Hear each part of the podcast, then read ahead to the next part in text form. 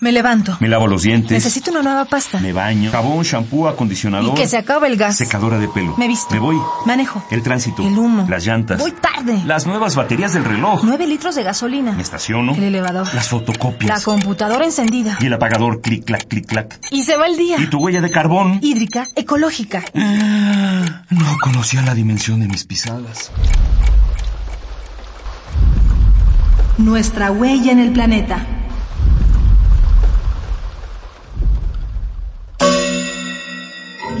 Residuos. En un mar de basura. PET y el consumo de agua embotellada.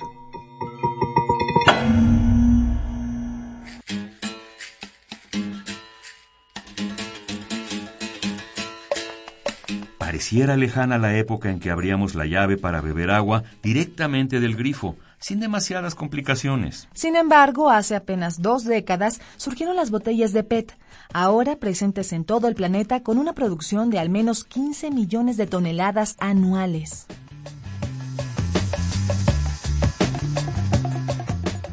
Estas botellitas de agua y la industria que las genera tienen una importante huella ecológica. Al producirlas generamos sustancias tóxicas y al terminar de usarlas nos quedamos con una enorme cantidad de residuos que no reciclamos ni reutilizamos. Estos desechos ocupan los rellenos sanitarios o peor aún, se esparcen en el océano y los ecosistemas terrestres.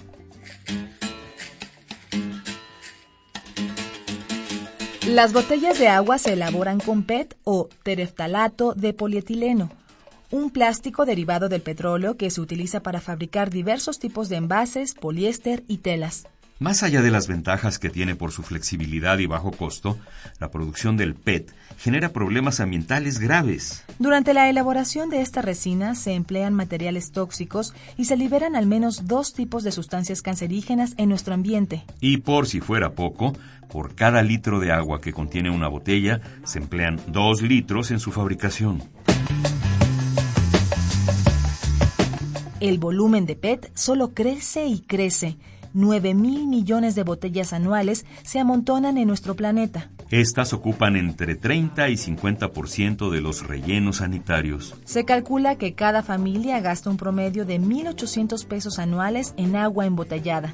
El 90% de ese dinero corresponde a la compra de la botella. Es decir, por cada botella de agua de 10 pesos que compramos, estamos pagando un peso de líquido y 9 de plástico.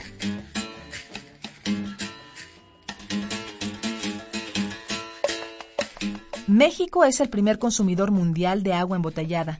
Incluso compramos más que en países desérticos. Y a duras penas reciclamos alrededor del 15% del PET que consumimos. Soluciones hay muchas. Podemos darle distintos usos a las botellas, como la fabricación de ropa deportiva, muebles de aglomerado y hasta tabiques para construir casas. Aún así, es importante reducir nuestro consumo, pues el PET no es biodegradable. Ecopuma. Tres ideas para que hagamos la diferencia. Cambia el PET por cantimploras, termos o botellas que puedas rellenar. Si compras una botella de PET, reutilízala todas las veces que te sea posible. Instala filtros en lugar de comprar garrafones o botellas. Existen muchas opciones económicas.